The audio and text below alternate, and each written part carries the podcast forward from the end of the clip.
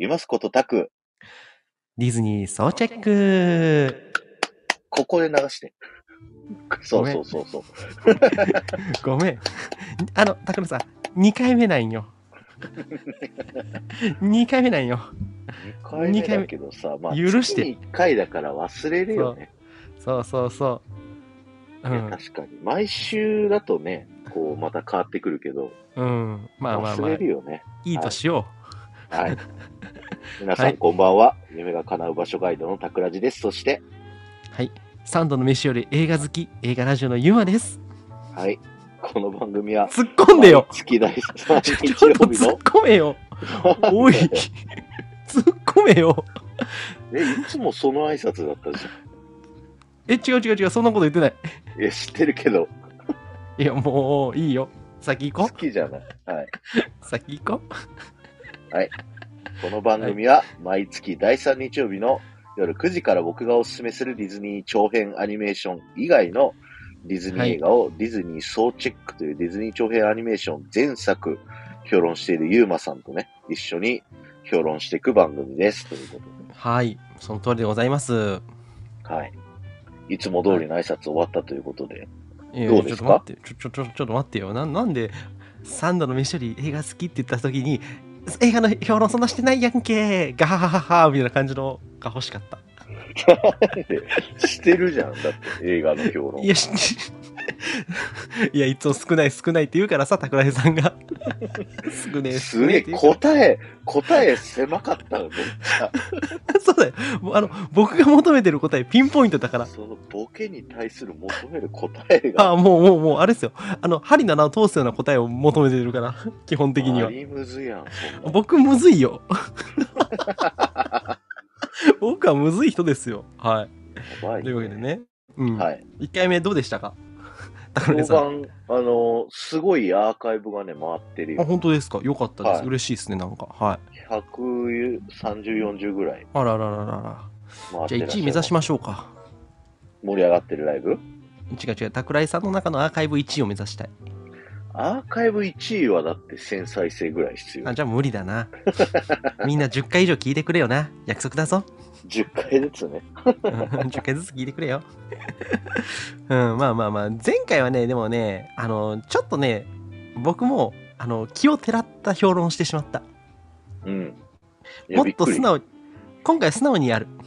素直にね。今回はテーマは素直にやる、評論を。あ、はいそうなのね。素直が、はいこの今回の評論のテーマは素直に、このうんジャファーの逆襲を見た男の話をししたいと思う。ああ、なるほどね。あの、リッシャンがさっきね、見てないって言ってたから、見てない人が見たくなるような、ちょっと構成の仕方で話していきたいなとるほどね。おーなるほどね。うん。はい。楽しみにしてましたって、ほら。あら、りっちゃん。楽しみにしてるのねりっちゃん。ありがとうございます。よし。ということで、今回の作品を紹介していこうと思うんですけれども、アラジン、ジャファーの逆襲です。はい。はいジャファーの逆襲ですね。はい。1994年公開で監督がジョン・マスカーさんとロン・クレメンツさん。まあ、軽くね、あらすじ先に話。すようにしますわ。うんうん僕がそうですね。もうお任せします、そこは。はい。はい。で、前作の、まあ、アラジンの続きから物語は始まるんですけど、前回のね、アラジンのラストで、ジーニーが、あ、違う、ジャファーが、悪役のね、ジーニーに、あの、無敵の魔人ジーニーにせよって言って、ジャファー自身が赤いジーニーになっちゃうのね。で、うん。アラジン1の時は、それで出てきた黒い魔法のランプに、あの、アラジンが閉じ込めてジャファーを。で、そうだね。うんジーニーが指、指パッチンで、デコピンで、砂漠の彼方に吹っ飛ばしてっちゃって終わりなんだけど、うん。まあ、完全にジャファーをこう、倒したわけじゃないっていうね、状況なんですよね。で、今回の敵、盗賊のアビスマルっていうね、敵がいるんですけど、そいつがですね、たまたまジャファーのランプを見つけてしまって、うんジャファーを出しちゃうんだよね。そうだね。で、そっからジャファーの復讐が始まるんだけど、うん。そのジャファー1の時に、ジャファーの仲間だったヤーゴが、うん。えー今回ジャファーとね、物語序盤で喧嘩をして、アラジン側に味方がつくんだよね。うん。そこがね、この物語のちょっと僕がすごい好きなとこなんですけど、ジャファーが、ジャファーのね、逆襲がどうなっていくのかっていうような簡単なあらすじになっております。はい。はい。というさあ、ことで。はい。前半はネタバレなしで話していこうと思うんですけど、そうですね。まあ、どうですか？はい。そしたらまずは、桜井さんに問題です。はい。ジョン・マスカー、ロン・クレメンツ監督脚本の作品を、1、2、3、4、5、6作品ありますが、すべてあげよう。ディズニー長編アニメ。知らねえ。はい。桜井さん、もうこれ、あの、1000人のか、199人の壁の問題ですね。はい199人もいないよ。99人の壁です。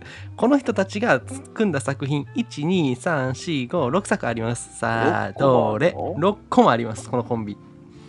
さあ、何？有名なところはわかるでしょえ、一個もわかんない。う。適当嘘に、とりあえず言うか。じゃあ。うん。え、アラジン。正解。えー、リトル・マーメイド。正解。美女と野獣。ブブー。あ、違う。あー、罰ゲームっすね。僕の褒める配信そんなんで罰ゲ15分かな？嫌だよ。ユーマ褒める配信15分ですね。ありがとうございます。じゃあ、チャンネル紹介5分でいいです。嫌だはいよ。やだよじゃねえよ。はい。このね、ジョン・マスカ、ロン・クレメンツコンビね、あとね、リトル・マーメイド、あ、しほさんこんばんは。あどうもどうもこんばんは。。この人もディズニーすごい好き。あー、なるほど。じゃあちょっとお仲間ですね。はい。はい。えっとね、ジョン・マスカ、ロン・クレメンツコンビで言うと、リトル・マーメイドが一番最初で、まあ、うんそこからアラジン、ヘラクレス、トレジャー・プラネット、プリンセスと魔法のキス、モアナと伝説の海ですね。ほう。結構だから最近までやってます、このコンビ。ほうでほうほあのーまあ、トレジャープラネット以外は全部当たってますね。だからまあ、打率は高いですね。6の5当ててるんで、まあ、だいぶ打率高めのコンビで、結構いい作品を結構作ってる監督さんなんですけども、まあ、この人たち、もともとはですね、あのディズニーを再編するために、あのーなんつうんだろうな、あのマイケル・アイズナーとジェフリー・カッツェンバーグと一緒にまあまあやってきたっていうところもあって、がまあフックアップしたんですよね、このリトル・マーメイドに。まあ、うんリトル・マーメイドって単純に言うと、その、ディズニーが暗黒時代から抜け出す最初の一手だったわけで、うんまあ、だからそこに監督させるっていう、まあ、手腕も評価されてのことだったんだけど、まあ、そこから考えるとかなり作品当てまくってるんで、まあ、本当にディズニーからの信頼は厚いんだけどうんうん。2004年に1回この2人辞めてんすねディズニーを、へこれなんでかっていうと手書きアニメ辞めるタイミングなんです。一回手書きアニメを辞めるタイミングって2回あるんですよディズニーが。なんかはいはい。一時期あのダイナソーとかやったじゃないですか。やってた。まあ、あれダイナソーで本当は 3DCG に全部移行しようとしてたんですけどちょっとまだピクサーの域には達さないなってことで、まあ、手書きを継続してたんだけど、まあ、いよいよその2004年くらいにいやとはいえ手書きアニメもうちょっとやめよっかまあ言ってもスティッチとかなんかそのホームオンザレンジとかやってたから手書きもやってたんだけどちょっともうなんかこの2人的には手書きアニメの時代じゃなくなるなっていうことがあって、まあ、一回やめたんですよディズニーを。なるほどね。ただ次にあのジョン・ラセターとピク,、まあ、ピクサーとディズニーが合併するのが2006年のはず確か2006年なんだけど、うん。そのタイミングで、まああのなんあのジョン・ラセターがちょっと手書きアニメもう一回したいよねっていう、うん。うんじゃああの二人呼んでこいもう戻ってきてって言って呼び戻してんですよ2000その帰ってきた時にジョン・ラセターが入った時に戻してんですね、でなるほど。プリンセスと魔法のキスの手書きアニメをもう一回作らせたっていうとこ。ただ技術の継承っていうのはやらないとできなくなっちゃったんですようんうん。だから 3DCG のピクサーとかの人たちがあのディズニーに流れ込んできたんだけど要はですね手書きアニメが作れないんですよこの状態だとだからその人たちをもう一回手書きアニメ用にあの育成し直したっていうね。この2人が。で、プリンセスと魔法のキスをヒットさせて、以降、まあ、この2人もう一回じゃあモアナと伝説の売りで 3DCG の方にもじゃあ俺たちもやってみようかってことで挑戦してたっていう人たちで、まあ、だからこの2人はあのかなりね、あの信頼をされてる人たちだなと思います。なるほど。うん。まあ、この人たちが一回辞めて一回戻ってきたってとこはディズニーとピクサーの合併の歴史とかディズニーが手書きアニメをやめたりとか 3DCG の方に移ってっていうとこいろんなディズニーの歴史と結構この2人は密接に関わってるとこあるんで、まあ、この例については結構面白いですね。この2人のなんかその経緯とか調べていくと結構面白いんで、まあ、ぜひあのジョン・マスカー、ロン・クレメンツ、まあ、この2人のね、名前だけでも今日は覚えて帰ってくださいっていう感じですね。なるほど。そんな二人がビデオシリーズのこのね、続編もやってるんですね。そうそうそう。で、まあこれディズニー・トゥーンスタジオなんで、前回のあの、グーフィームービーと一緒っすね。うん。で、まあトゥーンスタジオただ2018年に閉鎖されて以降、もう作品とか作ってないし、基本的に今ディズニーの続編っていうのは、まあ、ディズニープラスでも、まだあれか、アナ雪、アナ雪2がだから、長編アニメでちゃんとやってんのかな、今は。なんかちょっと、プリンセス魔法のキスの続編とかは、とか、ズートピアの続編とか、ディズニープラスで一部やったりはしてるんですけど、短編とかしてでもあくまで、あくまでね。うん。ということで、まあ、あの、そんな2人がやってるということで、はい。なまあ、喋っていき。たいと思うんですけど、うんうん。あ、しほさんありがとうございましたありがとうございま。した。はい。ぜひぜひ、あの、アーカイブしていただければ嬉しいと思います。いや、これね、僕、子供の時からうん。ビデオをずっと持ってて、うん。死ぬほど見てたわけなんですよ。ああ、はいはいはい。だから、超好き。おおーなるほどね。じゃあ、えっと。だけど、最はい近見返したのよ、この評論をするのに。うん。で、ゆうまさんどういう評価なのかなっていうのすごい気になるわけ。え、じゃあ何、えっと、喋ってっていいですか？そしたら、ここから。うん。あのですね、感想ですけど、映画として、物語としては、僕はグーフィームービーより全然評価高いです。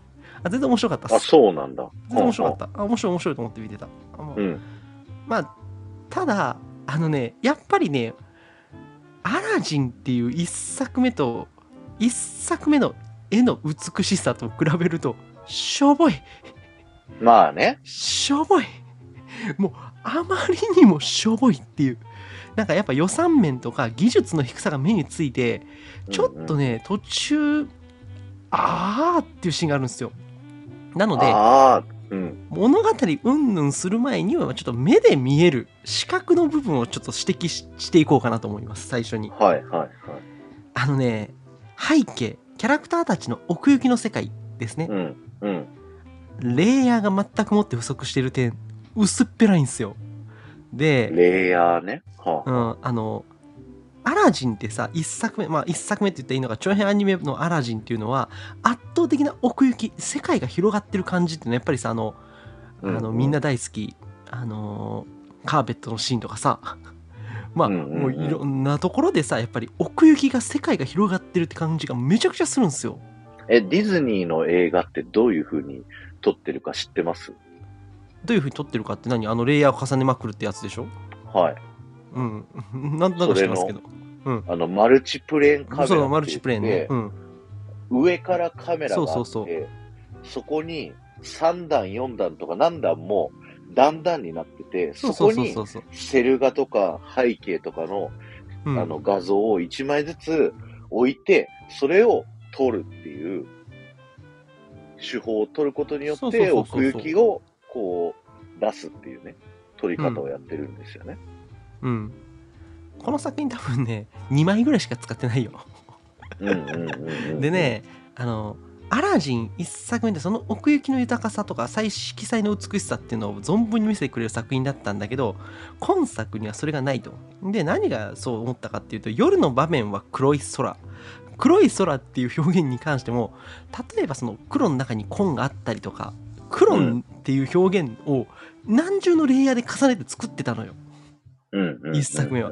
今作はただ黒い空青空は青いっては世界の彩りが少ないっていうね。だから映画アラジンの続編として見た時にアラジン一作目が素晴らしかった分これねちょっとあこんなもんで出したんだっていうちょっとがっかり感がめちゃくちゃあるんですね。なるほどね。うん。でもっと気になったのがシーンの切れ間ですね。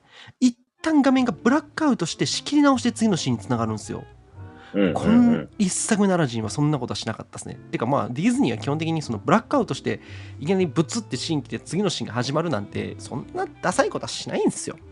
まあそれはもう予算がなかったっていうね。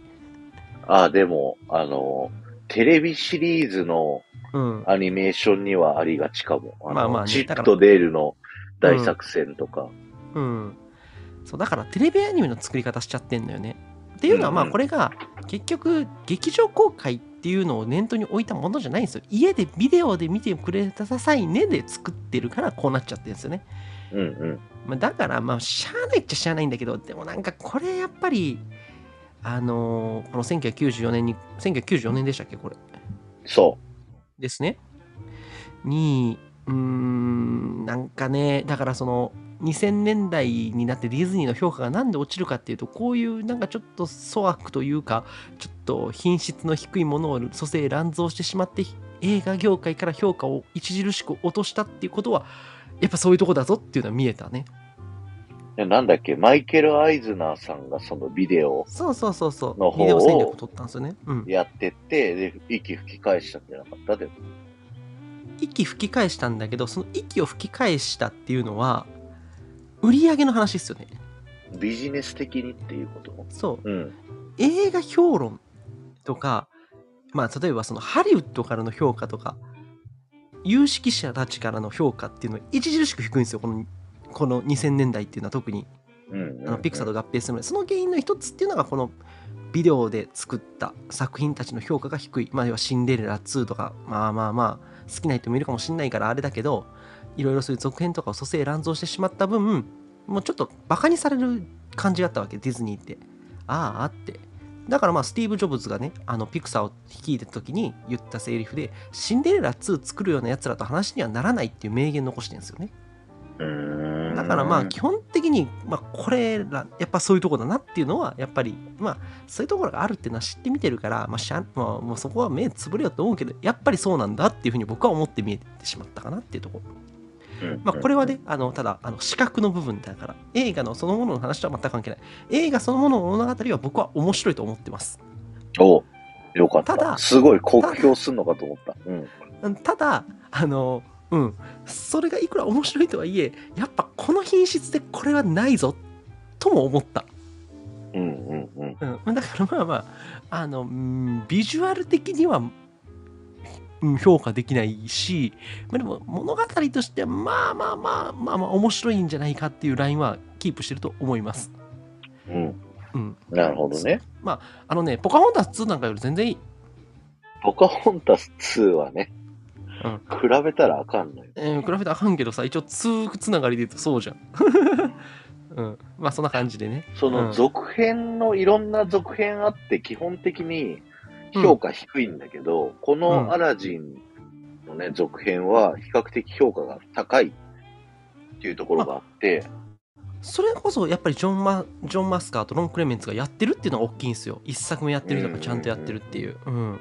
そこは大きいと思う。そうね。つつうわけでじゃあ物語面のそろそろ話をしていきたいと思うんだけどうん。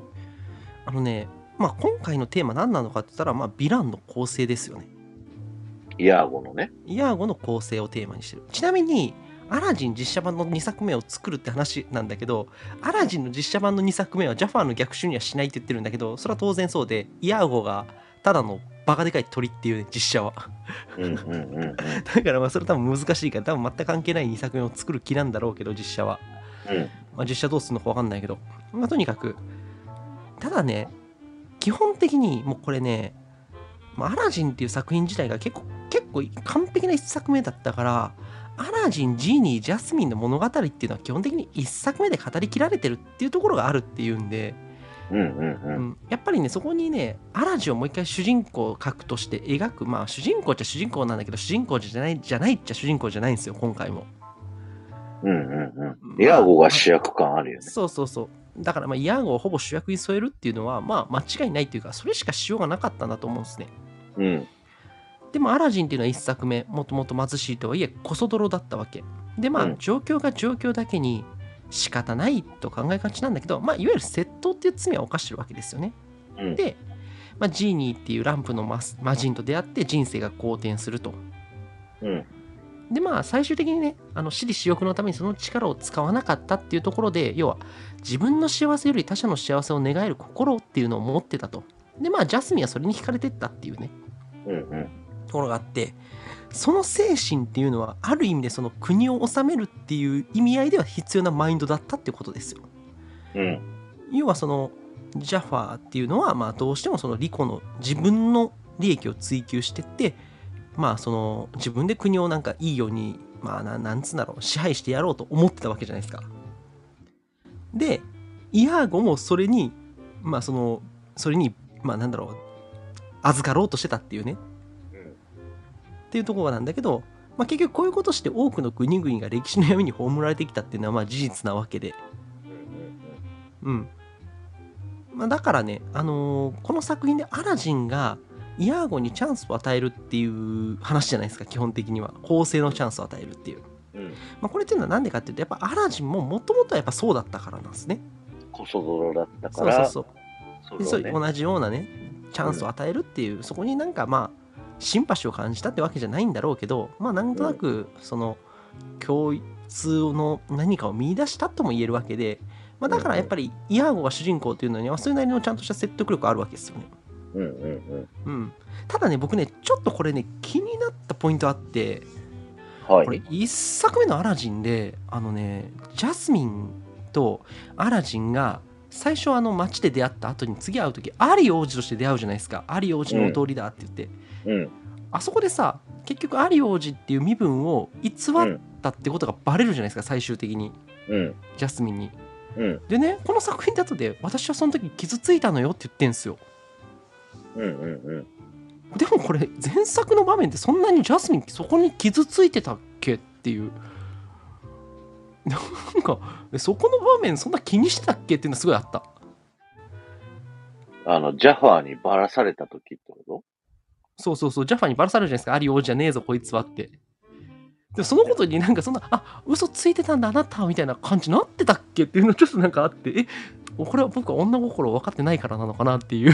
あっちじゃないの？ホールニューワールドで終わった後に、あの、本当のこと言ってよって言った後もまだ王子だって言ったとか、そこら辺の話じゃないの？いやなんかね僕はこれ女心分からないんだろうなと思った理由だけどいやジャスミンそんなことで怒ってねえんじゃねえのっていうふうにちょっと思っちゃったんですよね。うん。まあまあどうでもいい話なんですけどちょっとそこねあれ？ジャスミンそんなこと引きずってたっけお前？みたいな。えー、みたいな。ちょっと思っちゃった。全体を通して嘘をついて、アラジンが、ジャスミンのことを騙してて、で、うん。あの、最後にさ、みんなハッピーになった時にさ、もう嘘をついて生きてたくないんだっていうので、ジーニーを自由にするじゃない。まあね。あー。でじゃあそそこからなのに、また嘘をついて、ヤーゴをかばっちゃうっていうところで、ガン見れるわけですよ、ジャスミンは。なるほどね。そしたら僕はなんかやっぱ女心が分からないいやさすが桜井さんあれですね。さすがそこが僕の違いですわ。は いそこが僕の違いですわなんか僕はもうそれを書きた時に「あそんなこと怒ってたっけお前」っつって急にそのことで怒んじゃねえよってめっちゃ思って あんだけ嘘で痛い目見たのに、あーままあねたつくんか、お前はっていう感じだと思う。あーなるほどね。ああ、はいはいはい。まあいいやいいや。そうね、そう、それはもう僕が悪い。ごめんなさい、ジャスミン。切れていいよ。切れなさい。はい。つうことでね、うんまあのーまあそこ、これ気になったポイントって言っても結構僕はなんか、え、そんなこと言ったっけみたいなところでちょっと思っちゃっただけだから、まあここはどうでもいいんだけど、本当に。まあ今作主人公はイヤーゴなんですけど、まあずる賢いキャラクターなんですね。うん。で、まあ、さっきも言ったようにヴィランのジャファーに仕えててでもそれはあくまで自分が得したいいい思いしたいっていうためなんですようん。でうん今作も基本的には自分のための行動しかしないっていう、ヤーゴが？うん、結局最初なんかあのじゃあなんか行き当たりばったりでなんか味方してくれてるようになるけどそれは結局ある程度のところまでは自分が得するっていうそうそうそう、要求に戻るためにとかわかるわかる。そうそうそう。だからその自分本位な行動を繰り返していくっていうことをしてって、まあそこはやっぱジャスミンとしては許せないわけですよ。うん。前作のジャファーと同じだからっうんうん。ていうね、部分でやっぱり、ただまあその、こういう生き方しかできないやつなんですよね、イヤーゴっていうのは。うん。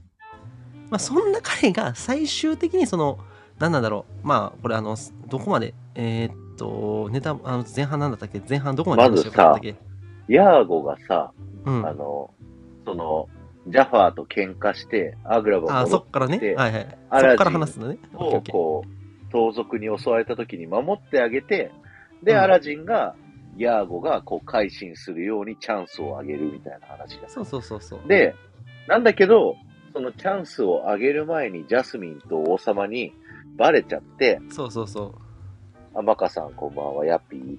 やっぱり。あそうで、また喧嘩するっていうなったわけじゃない。で、うん。その時、であの、ヤーゴ的には、そのさっきユーマさんが言った通り、自分のためなんだけど、その後に、初めて、あの、ジャスミンとアラジンが仲直りするように、歌を歌うのよ。まあね、うん。そこの歌が、めっちゃ好きなの。あ、なんかさっきメモに書いてたね。はいはいはい。そう。逆にその、ジャスミンに、アラジンなんか、忘れちまえっていうような歌を歌うんだけど、うん。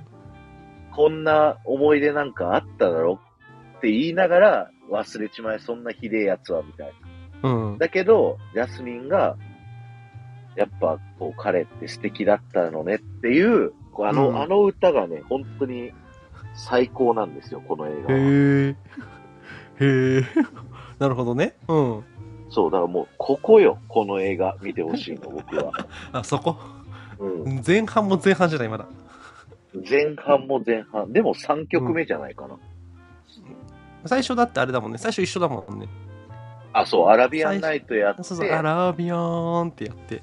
いや、で4曲目かだから。4曲目だ。ヤーゴの歌歌うでしょ、で、うん。ジーニーの歌歌うでしょ、うんで、その後ヤーゴの、なんかこれだ、4曲目。そうそうそうそうそう。いや、これで、アラジンとジャスミンを仲直りさすっていうのに、ちょっと、ヤーゴの気持ちが、こういいことするのも悪くねえなって、まあ、うん。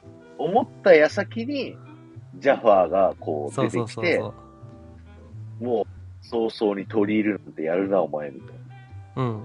な。アラジン裏切りなよ、みたいな、そうそうそう。そういう脅しのようなね、うん。悪い誘いがあり、で、結局、ヤーゴはジャファーの言うことを聞かざるを得なくなって、うん。王様とアラジンを、こうジャファーが、こう、なんていうの？罠を張り巡らせてるところに連れてきて、うん。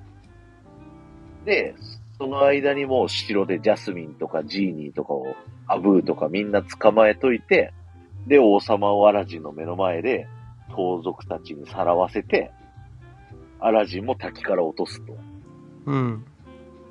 で、もうボロボロにやられたアラジンは、お城まで戻ってきたら、王様を殺したっていう濡れ衣を着せられてんだよね。うん。そのジャファーの手はずで。うん。で、アラジンが処刑されそうになるっていうところで、うんジャファーがジャスミンにちょっと変身して、あなたがお父様を殺したのよ。死刑よ。死刑よっつって。やるって、もうアラジン絶対絶命みたいなのが、まあ前半ぐらいまでかなそうですね、クライマックス手前ぐらいの。はい。うん。いうとこなんですけど。まあ、そうですね。気になるところで言うと、まあ、これもツッコミなんですけど、アラジンが滝壺に落とされて自力で戻ってくるんですけど、距離感パネーっていう。う んどっから帰ってきてお前みたいな。とかいやちょっとあるよ完ね。全に異国だもんね。あの、そう雰囲気。完全にさ、もう、あの、ヨーロッパがどっか行って、お前、何日かけて帰ってきたんだよ、みたいな。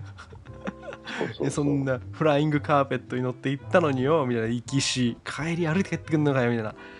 なんかてかあそこ滝壺に落とすじゃなくて別に盗賊に捕まえさせて猛犬に連れてくるでもよかったんじゃね？とかなんかちょっとちょっと思ったけどね。別にわざわざ そういう回りくどいことをせんでもと思ったけど。まあ、ジャファーなりのなんかこう、あれなんじゃないの？まあね絶嫌がらせを味わわせたいみたいな。うんまあうんそうだねそこからまあ処刑されそうになってっていう脱出していくっていうところで、まあ、イヤーゴも最終的にそこで改心というかうん。改心っていうかまあまあそこで良い初めて初めてって言っていいのかな？なんかその自分の得になんないかもしれない可能性を試すんですよねうんうんうん。あ、まあ、それ言いも忘れたけど、ああの、うん、はい。本作から G にクソ弱くなるよね。あ、ジーニーはクソ弱いですね、もう。まあ、もうあの、足生えちゃってるかもうあら。うの、ん、自弱体化して由になっ。た後に、腕輪が一回取れて、そこうんであの、自由になった代わりに魔力が落ちるんだよね。そうそうそうそう。ちょっぴり、なんだっけ、ちょっぴり脅威の小宇宙パワーになるんだよね。そうそうそう。まあでも、まあまあすごいけどね、それでも。うん。それでもすごいよ。でも、ジャファーと面と向かって戦うと、そうそう、もう負ける。負けるっていうう。ん。そうそうそう。ただここで設定として、なんだろう、あの、ジャファー、G2 ジャファーって言ったらいいのかな。G2 状態のジャファーには1個弱点が制約がついてるっていうね。人殺せないっていう。うんうんうんううん。ん。まあなんか、うん、そういう能力のなんかその制限みたいなのがかかっちゃうっていう設定はね、なんかあったりとかして、まあそのあたりなんか、まあ絶対勝てねえじゃんみたいなものはなんか、けまあなんだろう、その辺もなんか気が利いてるじゃ気が利いてるのかな。まあ、1の時からそういう設定だったうんでしょ。、そうだったけどそこをもう一回ちゃんと彼に制約として出し直すっていうところでなんかそういう、うんただねもうそれ直接は殺せないかもしれないけどお前それで人死ぬぞっていうところまでやるけどねジャファーもちゃんと攻撃でなんか、光線当ててるしね。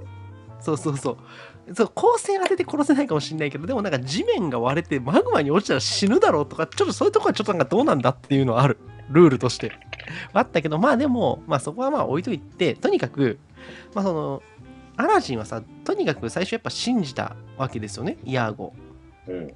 チャンスを与えようと思った。らそれは自分と同じ立場だったからっていうのもあるしうんまあ、なんだか情は映ってたと思って、まあ、それにほだされて結局彼の中で一番自分がしないはずの行動要は自分のため保身ではなくうーんまあその自分が損するかもしれないことをやるっていうところにまあ感動はあるわけで、そうね。あのまあ、だから、そこにうん。アラジン処刑されそうになった時に、そうそうそう。丸い玉に G に封印されるんだけど、そうそうそこれ以降のテレビシリーズ、あの、G に丸い玉に入れられると無力化するっていうね、謎ルールがあるんですけど、うはいはいはいで、その丸い玉からジーニーを助けるっていうのが、まず最初にヤーゴがやったんだよね。で、それをしたことによって、みんなに認められるっていう処刑寸前のアラジンをジーニーが助ける。そうそうそうそうそううん。でまあそこからクライマックスバトルがあるっていう感じになってっていうもうなんかまあまあまあ、まあ、基本的にはまあなんか何なんだろう 一作目もなんか似たような話だったよなと思って。まあワンツー大体似たような話になってるけどただまあまあそこの味わい深さっていうんであればまああのやっぱりジーニーが主人公的要はそのやっぱりその物語の主人公っていうのは何かしら成長の余地を持ってるものっていうのがやっぱルールの一つとしてあるんで、まあ、さっき言ったようにアラジンっていうのはやっぱり、まあ、成長したわけで一つうん。もう一作目でしちゃってるわけでだからまあそこでいうイヤーゴが主人公的であるっていうのはやっぱそれはもう当然そうでやっぱり伸びしろっていうのはイヤーゴにしかなかったわけですよこの作品で言うと。うんうん。まあ、だからそこをきちんとやってるっていう時点でまあ僕はやっぱり物語としてはやっぱりある程度その芯はあるなとは芯は食ってるなと思ったし、うんま。あ、その行動が結局、まあ、ジャファーっていうまあうん最初自分をまあ縛り付けてた悪の親玉っていうのから自らの意思でそれに打ち勝つっていう話にもなってるから、まあ、ここがかなり僕はまあいいんじゃないかなと思う点ではあるかなっていう。うんちょうどジャファーの目に二人のアイコンが被ってるのがいいですね。そうですね、いいですね。まあそんな感じで僕はだからそのなんだろうなイヤーゴっていうキャラクターをその主人公にするっていう点でまあすごく、うん、まあもう考えられた続編だなっていうふうには思ったんですよ。うんうんうん。うん。ちなみにたくさん的にはどういう感じですか？どういう感じ？いやうんそれをもうんう、そうね。うん。なんだろう。あシンプルに見てて楽しかったみたいな感じ。だから、そんなに深く考えてない。ああ。まあ、ちなみにディタさんのどんな悪者にも良心が残っているっていう教訓があるというのと勇気があれば行動できるっていう教訓があると思いますということで、まあ、まさにそういうことですよね。だからまあ、うん、なんかその物語の続編を作る際になんかまあ結局考えなきゃなんないことっていうのは1作目が綺麗に終わってれば終わってるほど実はその1作目の主人公をもう1作目の主人もう続編の主人公に据えるっていうのは結構難しい点でがあって前にその課題クリアしてるじゃんっていうこともやっぱ起こりがちなんですよね。だからまあこの逆に言うとそのイヤーゴを主役にする以外なかったんじゃねえかなとは思う見てて。なるほどね。これ以外の方がなかったんじゃない。だから逆に僕実写版アラジンの続編を作るっていう計画があるんだけど、うんうん。それは一体何を描きたいんだろうっていう逆に思うんですよね。確かに。めちゃ綺麗に終わったもんね。そう。何を一体描きたくてで続編ってじゃあななんか描き足りないこと例えばまあちょっと話飛ぶんですけど「アナ雪」の1作目と「アナ雪2」っていうのがあってうん「アナと雪の女王2」っていうのはまあこれはねやっぱ描き残したことがあったからっていう理由はあるんですよちゃんと。うんうん。いや、アナ雪は one、two で完成したなって思。そううそうそうそう逆に言うとだから「アナ雪」の3の計画あるんだけど逆に何すんのと思うんですよ。うん。うん、で例えば「スター・ウォーズ」3部作みたいな感じで考えるとじゃあ主人公が負けて終わるってパターンで続編2と3を続編にしちゃうって考え方あるんだけど、うんまあ、そのパターンでもないわけですよねうん。うんうん。これは。だからまあまあやっぱりこのイヤーゴが主人公っぽく見えるというかもう実質の主人公として描くでこれ3あるじゃないですかある。これ3も実はイヤーゴの話っぽいんですよね僕まだ見てないんだけどいや、ストそーリー見る限りんなことないよ。そんなことはないんですか？3はね、アラジンのお父さんの話だ。ですよねうんうん。でまあなんか最終的なそのなんだろうまあもう見てないかわかんねえんだけどうん。うんまあ、次だから今度逆に だから僕の考え方すると3は3でこれ何すんだろうってのあるわけよあのね、結婚するのよ。アラジンあとジャスーうんついミン。に？ようやく。そう。ついに？うんだからここのジャファーの逆襲と3作目の盗賊王の伝説の間にアラジンの大冒険っていうテレビシリーズが間にめちゃくちゃ挟まってて、で、はあ完結編なの、アラジン。なるほどね。めんどくせえことしやがるわ。いやそれはなしだわ。めんどくせえことしやがるな。あと盗賊王の伝説ね。うん。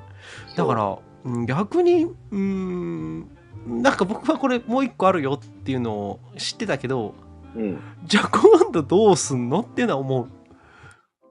今度は父ちゃんと息子の話になる。ああなるほどね。うん。はあ まあそれはどうなんだろうな。まあ見ねえ見てねえからちょっと何とも言えないけど。はい。や、父ちゃんがね、盗賊王ならしいですね。うん父ちゃんすげえらしいですよ。うん。そう。なるほどね。まあまあとにかくうん、まあ、3作目はあるっていうのをねおおって思うんだけどまあ、とにかくねあの映画の続編っていうものを作るときに主人公が1作目があまりに綺麗で完結しちゃうと作りづれえよなっていうのはあるっていうね、うん。なるほどね。それに対してのイヤーゴっていうキャラクターはうまくやったなっていううん。うんふうに思ったし。これね何なんだろう。いろんな考え方できるんだけどうん。例えば、ジャファーをもうちょっとそのまあその例えばアラジンの1作目であの実写版ね。うん。ジャファーをもうちょっとし感情移入しやすいキャラクターにしてるんですよ、あっちは。うんうんうんうん。あっちのジャファーって、あの、実はアラジンと同じで、もともと貧しい身分で王宮に入って、その要は貧しさからの脱却を目指して自分で王国を作ろうとしてる人ではあったっていうね、まあそういうところがあったわけじゃないですか、うん実写版は。だからアラジンと対にしてあるわけですよ。うん。だから2作目をもし作るんだったら、ジャファーの方を深掘りしちゃうっていうのはありだと思う。らジャファー、ね。うん、そっちの続編は。うん。うんうん。何々ジャスミンと結婚見届けて自分がいては邪魔になるとイヤーゴと共に旅旅に出るんだ親子愛だよああ3作目？その話なん3だ作目の結論ね。はい。ケツケツを言っちゃったねそんな話です。え3作目はどうなんですか？たくさん的には3作目は2よりはもうちょっと微妙。ああなるほどねおーなるほどなるほど歌はいいよ、歌は。歌はいいんだうん。あちなみになんかあのジーニーの歌今回もありましたね2作目もあったあった。うんただねジーニーの歌のさ、なんか世界旅した歌の最後の感想が、フレンドライクミーなのが好き。ああちょっと戻るんだよねそうそうそう。でもね、あそこもね、さっきの視覚的なビジュアルの話をするけど、あそこもしょぼいから映像めちゃくちゃ。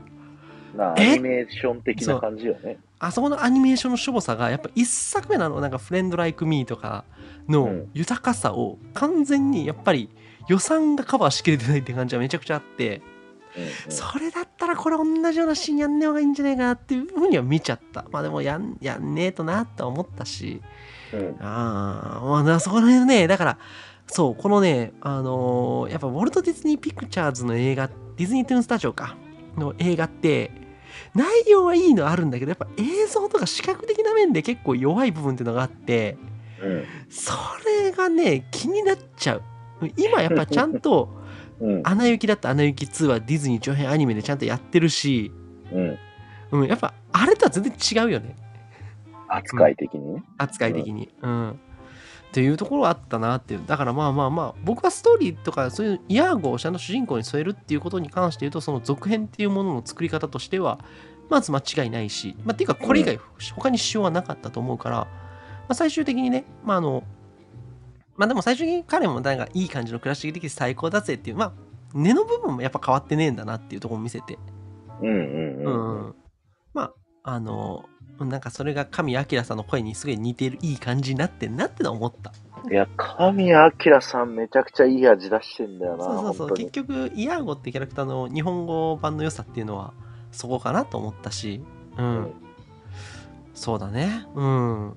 その辺かな僕の中の感想で。だから悪くないって言ったのは主人公を一旦変えてしまってるっていう思い切ったことをやってるっていうのはすごい良かったと思うし。うん、うんうん、まあまあまあそのあたりかなとは思いますね、うん、逆にだから、うん、これ以外どうしようもなかったんだろうなとは思う。逆に言うと。一作目が綺麗すぎた分、最後の結末言うとね、まあ、はいジャファーを倒すのも、ヤーゴだからね。そうそうそうそうそう。いや、こう死んじゃったのかと思ったら生きてますよっていう。うんいやいや、いやいや、いやいやいや、そのビーム当たってさ、マグマに落ちたら死ぬだろうとか、ちょっと思ったけどね。マグマには落ちてはないかうん、そうそう、落ちかけるじゃん、でもなんかあれ、ら。まあね。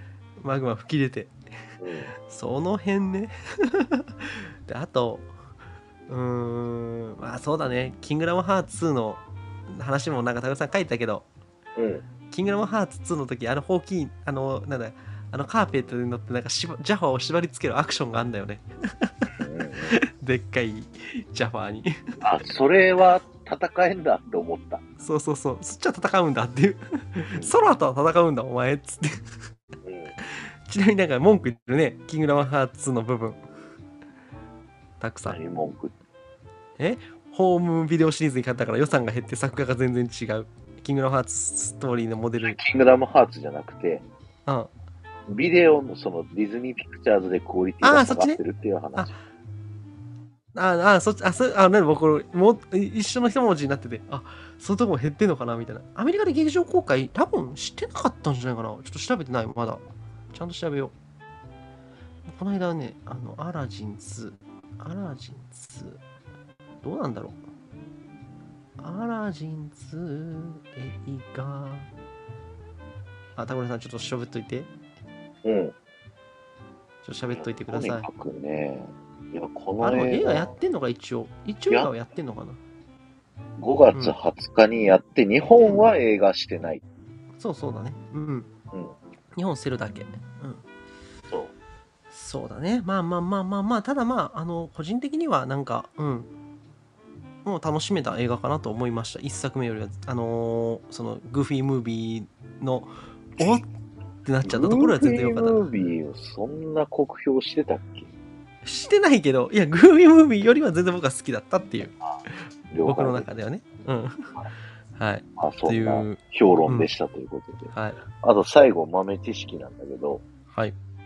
この映画、あのディズニープラスで見ると終わりかけに声優がね、出るんですよ。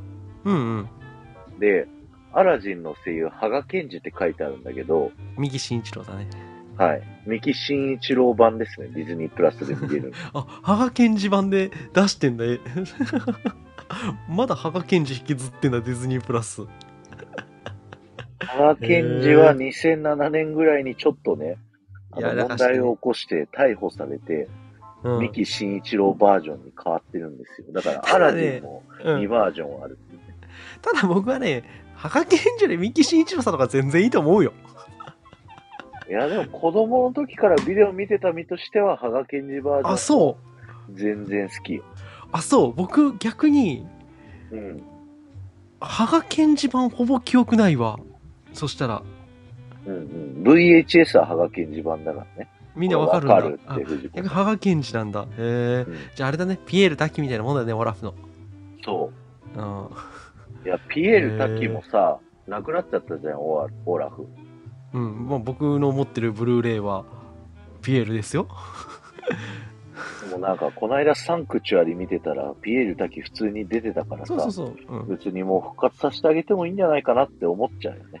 そういうのでもまあもう、もう、ディズニーはね、一回やっちゃったらアウトだから。はい。みたいなとこあるから。はい。お話で当時すごく話題になったんだよ、ハガケンジ。いや、ごハガケンジの記憶はそんなねえんだわ、俺。はい。というわけで、次回はいどんな映画ですか？次回はですね、はい。これも僕が大好きな映画、はい。ウォルト・ディズニーの約束でお願いします。マジか。ウォルト・ディズニーの約束来ちゃった。はい。あー、ちょっと、あの僕が文句言うね、これは。うん、本当はこんな話じゃねえんだよって言って、もっとひでえことがあったんだよって言っちゃうよ。まあね。評論として出したことはないよね。出してない出してない。やってないやってない。ねうん。そう。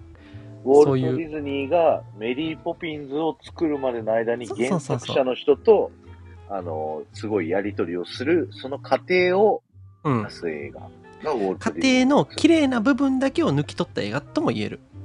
スポイルしてるとも言える。うん、そうでもちょそう言わないとあれが全てだって思われるっていうのがちょっと僕は逆に言うとそのメリー・ポピンズ側の言い分をみ読ん調べちゃったりとかしてるからちょっとあるのよいろいろまあでもメリー・ポピンズ自体いい映画だしまあそれはそれはね別に歴史の事実としてあるわけだからそれと映画の物語の本質がどうかっていうのは全く関係ない話だから。うん。ね。うん。頑張る。これを見て、そのうちメリー・ポピンズもやるか。ら。メリー・ポピンズやるの、はい。リターンズもやっちゃうの？リターンズ、うんまあ、ネタがなくなったら。はい、というわけで、はい。なるほど、ウォルト・ディズニーさん約束とかは、もうすぐ終わりま実習は。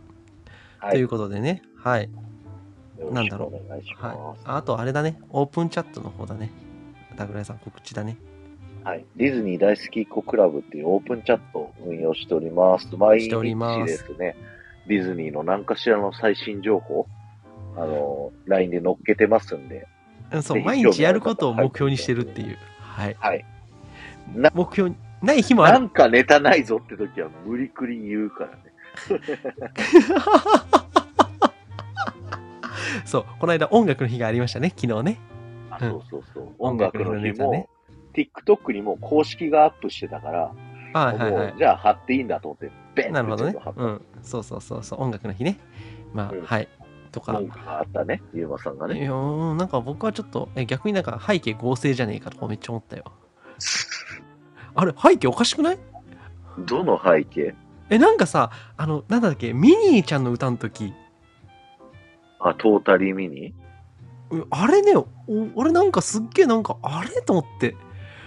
背景おかしくない？と思って。ね思ったでしょりっちゃん。ちょっとなんかおかしいんですよあれ。ちょっと見てください皆さん。本当？ちょっと見直そのしてみる声たまなこでぜひ見てください。あれねミニーちゃんの歌歌ってる時にうん。あのね、いや、これ明らかに後ろ、これ、おかしくね？っていううん感じ。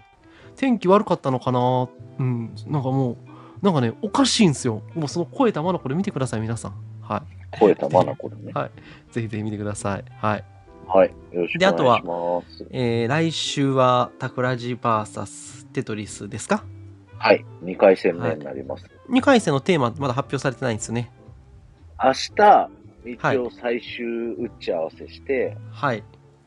で、挑むって感じかな。なるほどでも、もうディズニー系の知識ではないけど、ディズニーに関わる対決にしようかなという。なるほど。はいはい。ど。はいはい。何お互いの好きな食べ物を当て合うとか、そんな話じゃないと。うん。罰ゲームはどうですか？ちなみに調子の方は。罰ゲームは、あの、2通来てたうちの1通が前出したさ、なんか10分間紹介するってやつだったの。あ、そうそうそう。高田さん、で、僕も今日やったからさ、もう一個の方を一応今のところ候補。は いなんでやっちゃうんですか？え だってテトリスが前紹介してほしいって言ってたからあ、さ、そうなんだ。じゃあやっちゃおうと思って、なるほどね。うんうん。メンバーシップ特典でございます。なるほどね。はい。はい。タクラジメンバーシップの方でございます。で、タクラジメンバーシップの方では、えー君たちはどう生きるのか、どう生きるか、昨日評論しておりますので、タクライさんが、タクライさんがこの後ですね、どんだけ君たちはどう生きるかを高く評価する評論をしたとしても、あそこではし真実を、あの、メ何ンバーシップの中では真実を語ってるから、みんな。別に全部真実を喋ります。いや、本当表裏あるからね、本当に。っていう話です。はい。はい。明日楽しにかくねみにしててくださ。はいい、楽しみにしておきましょう。はい。はいまあ、あと4分ぐらいありますけど、なんか、あれだね。じゃあコメントをちょっと拾いながら、ディタさん、桜井さんの投稿を見たくて TikTok インストールしましたということで、貢献してますね。はい。TikTok あれインストールしないと見れないんだ。多分見れないと思う、TikTok は。あ、そうなんですね。うん、多分 TikTok はなんか僕もなんかすごい、なんか、なんかそういうの見れなかったから一応撮ったわ。僕も撮った。うん。うんうんうん。ああとですね、ちなみに皆さんなんかこの映画評論してほしいって映画あれば、ぜひぜひあのレターなりなんなりコメント欄お願いします。そうですね。はい。うん。